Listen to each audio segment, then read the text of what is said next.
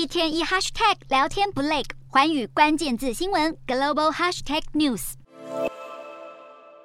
美国科技巨头 Google 因为数位广告技术引发的争议，遭到反垄断监管单位调查。代表出版商提告的律师事务所发出声明，指出 Google 应该对损害出版业的行为负责，预计将在英国和荷兰两地提出诉讼，向 Google 求偿两百五十亿欧元。折合台币大约是七千八百亿元。其实这不是 Google 第一次面临天价的赔偿金。欧盟过去频频针对这家科技公司进行反垄断调查，指控 Google 的广告业务违反公平竞争。Google 对此回应表示，公司会与欧洲各地的出版商合作，批评这些指控都只是凭空臆测。然而，欧盟的态度毫无软化的意愿。Google 过去多次针对欧盟罚款提出上诉，都遭到法院驳回。欧盟今年三月更坚持强硬立场。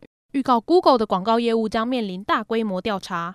Google 除了面临严厉的监管调查，在新产品推出这方面也遭遇瓶颈。有外媒引述消息来源报道，Google 为了缩减支出，暂时搁置了新一代笔电产品 Pixelbook 的开发。另外，受到中国风控影响，加上美中关系紧张，导致供应链中断。Google 传出可能将 Pixel 手机的生产移到印度，同时考虑将越南作为另一个生产基地。